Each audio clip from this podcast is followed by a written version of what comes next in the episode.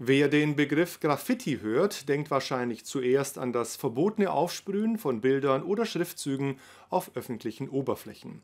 Illegal ist das aber nicht immer, zumindest nicht auf dem Sportgelände der TSG Reutlingen.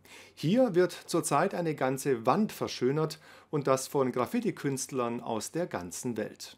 Sieht man im Alltag jemand so seine Kreativität an einer Wand ausleben, kommt schnell der Verdacht einer Straftat auf. Doch hier geschieht nichts Illegales sondern hier zeigt einer der fünf renommierten internationalen Künstler der legendären FX Crew aus New York sein Können.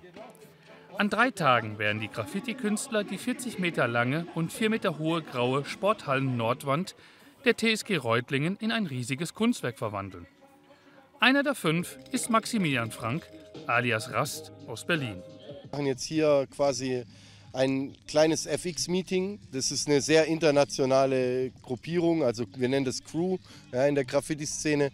Und wir schauen halt, dass wir immer mal wieder zusammenkommen.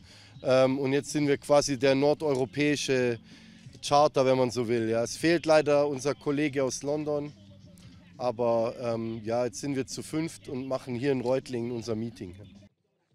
Normalerweise treffen sich die Künstler in Großstädte und Metropolen wie Berlin, Paris oder Los Angeles und erschaffen gemeinsam ein Kunstwerk, wie hier auf einem Handyvideo von ihnen zu sehen. Nach Reutlingen hat es die Künstler durch Stuttgarter Kontakte verschlagen und es gibt nach Ansicht von Maximilian Frank nur wenige große Wände, an denen man große, qualitative Kunstwerke in Ruhe und ohne Zeitdruck kreieren kann. Nachdem einige Mitglieder der Gruppe in diesem Jahr in Peking ihr Talent zeigen konnten, erzählt er über die Unterschiede zwischen Europäern und Chinesen bei der Auffassung für diese Kunstrichtung.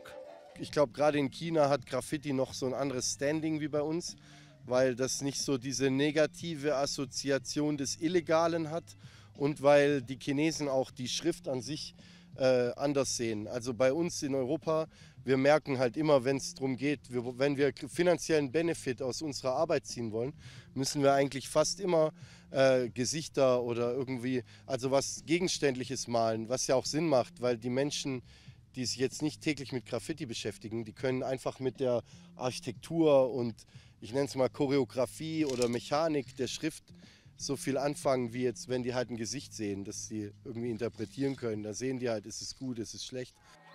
Dagegen haben die Chinesen aufgrund ihrer Vorliebe zur Kalligraphie eine andere Sichtweise auf die Schriftzüge innerhalb des Kunstwerkes. In der Pandemie kam beim Reutlinger Verein der Gedanke auf, die Wand zu verschönern. Und nach ersten Kontakten in der Graffiti-Szene 2020 kam es nun zu diesem dreitägigen Event.